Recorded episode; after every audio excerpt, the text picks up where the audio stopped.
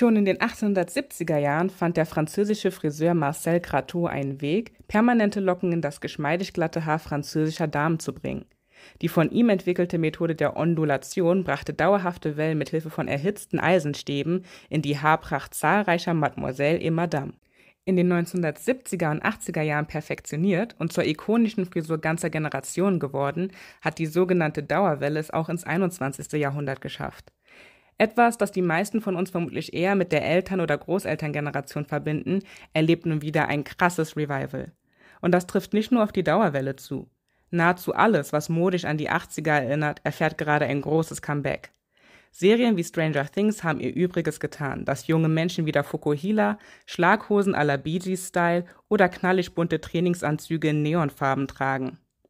Auch musikalisch hat die Serie der Musik von 80er Popstars wieder zu mehr Bekanntheit unter sogenannten Gen Z-Jugendlichen verholfen. Doch was soll der ganze Hype um die 80er eigentlich?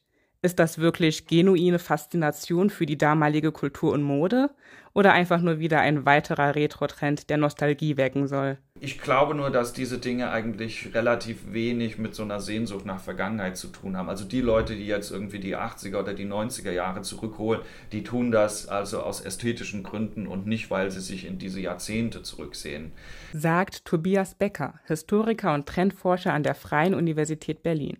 Vor kurzem erst hat er ein Buch über populäre Retro-Trends verfasst und ist damit also der perfekte Gesprächspartner, um der aktuellen Faszination für die 80er auf den Grund zu gehen. Aber Moment mal, wenn es bei dem aktuellen Trend nicht um Nostalgie geht, worum geht's denn dann? unterschiedliche Faktoren, würde ich sagen. Also ich persönlich sehe ja, dass Nost oder würde argumentieren, dass Nostalgie da eigentlich keine so große Rolle spielt, sondern dass es tatsächlich eher um so Sachen wie Marketing geht. Hm, Marketing also. Ist das auch der Grund, warum selbst Versicherungsfirmen neuerdings mit solchen Werbespots auf sich aufmerksam machen möchten? Wir trainieren nicht mehr wie in den 80ern. Und was ist mit Ihrer Geldanlage? Es ist Zeit, Geldanlage neu zu denken. Mit unseren Investmentfonds holen Sie Ihre Geldanlage ins Heute. Und das schon ab 25 Euro monatlich. In dem Werbeclip sieht man eine Frau in voller 80er Jahre Aerobic-Montur an einem Indoor-Cycling-Kurs teilnehmen. Sie trägt charakteristisch für die 80er, eine knallige Leggings, Dauerwelle und sogar ein Stirnband und erinnert dabei wirklich an die Zeit, als Fitnesskurse noch im Fernsehen ausgestrahlt oder auf VHS-Kassetten gekauft wurden. Jane Fonda lässt grüßen. Ich muss ja selbst zugeben, als ich die Werbung das erste Mal gesehen habe, fiel es mir Minuten danach noch schwer, die Augen vom Bildschirm zu reißen.